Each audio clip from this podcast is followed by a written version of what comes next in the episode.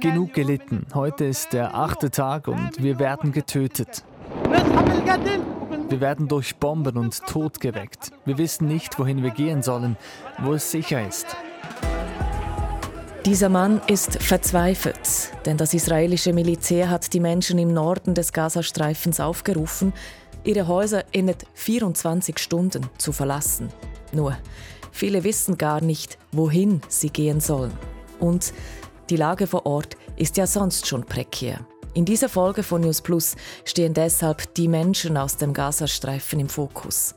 Denn da bahnt sich gerade eine humanitäre Katastrophe an.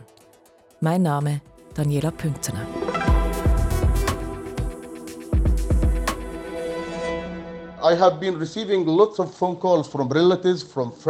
Ich bekomme viele Anrufe von meinen Verwandten, Freunden und Nachbarinnen, die mich fragen, ob ich genauere Informationen habe.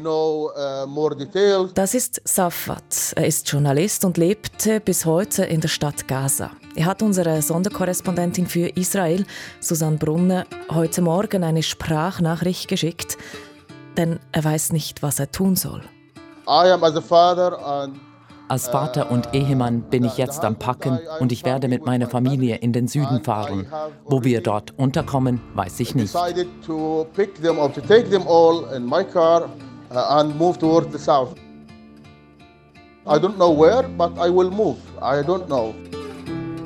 Er muss jetzt weg. Wir hören mehr von Safat später in dieser Folge und auch andere Stimmen aus dem Gazastreifen. Selber konnte ich heute mit niemandem vor Ort sprechen. Ich stand zwar in Kontakt mit diversen Hilfswerken, die auch vor Ort Hilfe leisten. Die Antwort war dann aber überall die gleiche.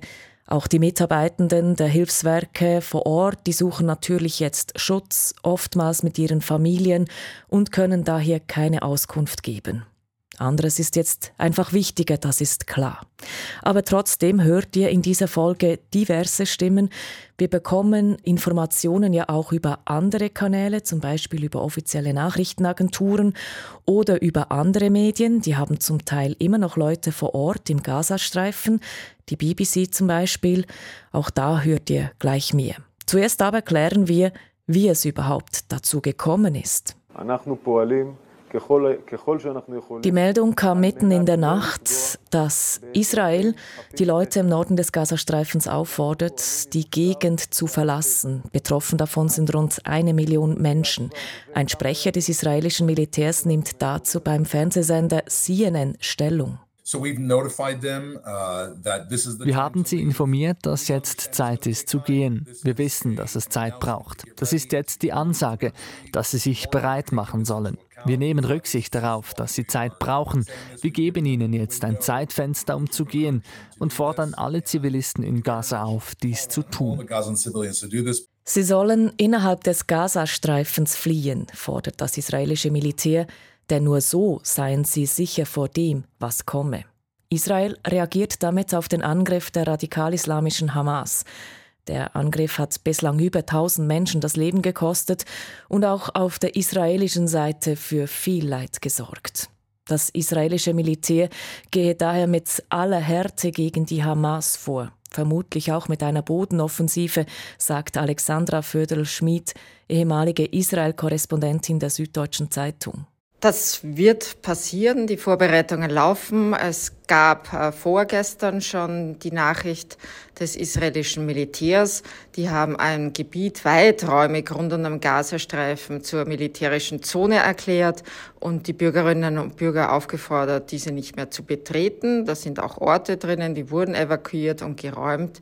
Und man sieht auch die Bewegung von militärischem Gerät. Panzer wurden in diese Richtung gefahren. Es wurde eine Liste veröffentlicht, allein 1500 Busse stehen zur Verfügung, weil ja 300.000 Reservisten auch mobilisiert wurden. Hier bereitet man sich ganz klar auf die Bodenoffensive vor. Und dieser Aufruf ist natürlich ein weiteres Signal, dass es bald bevorstehen könnte. Eine Bodenoffensive könnte also noch kommen.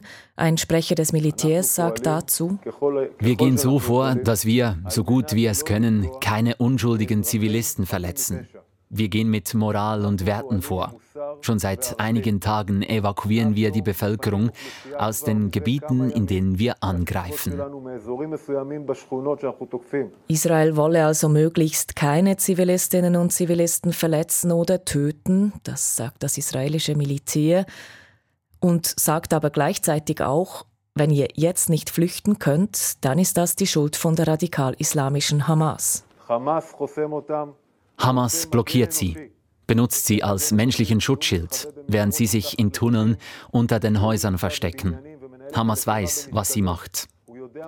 Sie will der Welt Bilder von toten Bewohnerinnen und Bewohnern von Gaza zeigen, um Israel in schlechtem Licht darzustellen. Aber wer mörderisch und verbrecherisch ist, ist Hamas. Das sagt also ein Militärsprecher Israels heute Morgen. Die Leute im Norden des Gazastreifens sollen flüchten, sonst werden sie womöglich sterben. Israel beteuert zwar, dass man sich an geltendes Recht halten werde, aber trotzdem werde es die Zivilbevölkerung hart treffen, sagt Journalistin Alexandra Födel-Schmid. Das Problem ist, dass auch die Hamas tatsächlich auch zivile Einrichtungen nutzt und die Unterscheidbarkeit tatsächlich auch sehr schwierig ist. Die Hamas hat ein Tunnelsystem, das heißt, deren Kämpfer werden in den Untergrund entschwinden und haben dadurch eine gewisse Form von Schutz, zumindest was Bombardierungen betrifft. Aber die Zivilbevölkerung betrifft das tatsächlich sehr hart. Und die UNO, das UN-Flüchtlingshilfswerk für die Palästinenser, UNRWA, hat gestern auch veröffentlicht, dass die Nahrungsmittel nur noch aus ihrer Sicht für zwölf Tage maximal reichen. Also schon vor diesen Angriffen waren 1,2 Millionen Menschen im Gazastreifen auf diese Nahrungsmittelhilfen angewiesen, um ihr tägliches Leben sichern zu können. Und man kann sich vorstellen, wenn das auch jetzt nicht mehr gegeben ist, dann wird die Situation für wirklich sehr viele Menschen, die hier eingesperrt sind, weil auch Ägypten den Gazastreifen abgeriegelt hat, also die Menschen können da auch nicht mehr raus, dann wird diese Situation wirklich schwierig und schlimm für die Zivilbevölkerung. Selbst wenn die Menschen also im Gazastreifen ihre Häuser verlassen, sie können dann gar nicht aus dem Gazastreifen heraus. Die Grenzen sind ja zu, sie sind dort quasi eingeschlossen. Und zwar auf sehr, sehr engem Raum. Das erzählt uns Safat, der Journalist aus Gaza. Look, the Gaza Strip is a very small place, so when they ask the people to move from Gaza and the north der Gazastreifen ist klein und diese Entscheidung der Israelis ist eine Katastrophe. Der Süden ist eh schon überbevölkert. Zehntausende sind jetzt und schon früher dorthin geflüchtet. Das Palästinenserhilfswerk UNRWA hat Tausende in ihren Schulen aufgenommen und es hat gar nicht die Kapazität, eine so riesige Anzahl neuer Flüchtlinge aufzunehmen und zu versorgen. Ich versuche euch den Gazastreifen zu beschreiben. Der Gazastreifen, das ist ein Küstenstreifen am östlichen Mittelmeer, Eingeklemmt zwischen Ägypten im Süden und Israel, gerade mal 40 Kilometer lang und maximal 14 Kilometer breit. Der Gazastreifen ist somit ungefähr gleich groß wie der Kanton Schaffhausen, aber mit einem großen Unterschied. Der Kanton Schaffhausen hat 85.000 Einwohnerinnen und Einwohner. Im Gazastreifen leben hingegen etwas über 2 Millionen Menschen. Das Gebiet ist also wahnsinnig dicht besiedelt. Und da gibt es noch einen großen Unterschied. Der Kanton Schaffhausen ist mehrheitlich grün.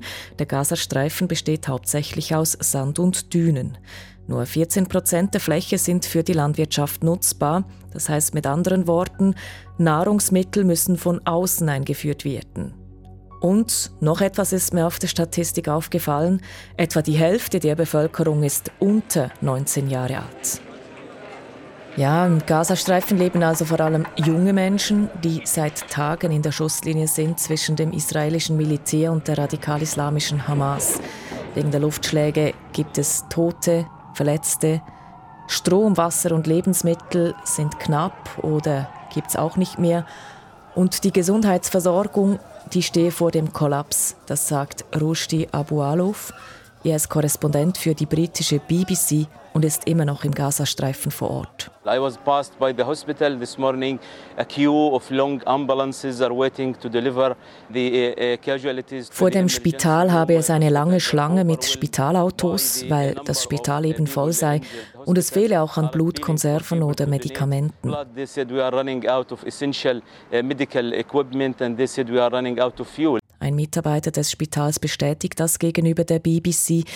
Er sagt, es seien alle komplett überlastet. All the medical staff, the doctors, nurses, technicians, they are overloaded, exhausted actually. The number of cases and casualties that we receive at one time is terrible. Und eben, die Menschen wurden ja aufgefordert zu fliehen. Nur, die Bomben aus der Luft haben ganze Viertel dem Erdboden gleichgemacht. Es gebe daher schon jetzt keine Schutzräume mehr, sagt Alexandra Födel-Schmidt, die ehemalige Israel-Korrespondentin der Süddeutschen Zeitung. Die Frage ist, wie können sich die Menschen jetzt von Norden in den Süden bewegen? Es gibt ja auch keinen Treibstoff mehr. Der Strom wurde abgestellt. Es ist mir gestern gelungen, nach vielen Tagen einen Bekannten im Gazastreifen zu erreichen. Der hat geschildert, er weiß nicht, wie er seine Familie, er hat fünf Kinder zwischen eins und zwanzig, in den nächsten Tagen ernähren soll. Es gibt keinen Strom mehr ja, die Lage ist einfach tatsächlich schwierig für diese Menschen und die Frage ist auch, wie erfahren die das überhaupt? Also die haben ja zum Teil keine Möglichkeit mehr, Nachrichten zu verfolgen. Die Menschen wissen also nicht, wohin sie gehen sollen. Und die Erzählungen, die uns da äh, via Nachrichtenagenturen erreichen, die zeigen, wie verzweifelt die Menschen sind. Alles ist bedroht. Aber bis wann, bis wann wird das so weitergehen? Wo ist die arabische Solidarität? Es gibt keine Häuser mehr. Der Turm von Al-Muhawarat ist zerstört. Alles ist weg. Die ganze Gegend ist zerstört. Wo sind die Araber? Ich weiß nicht, was ich sagen soll.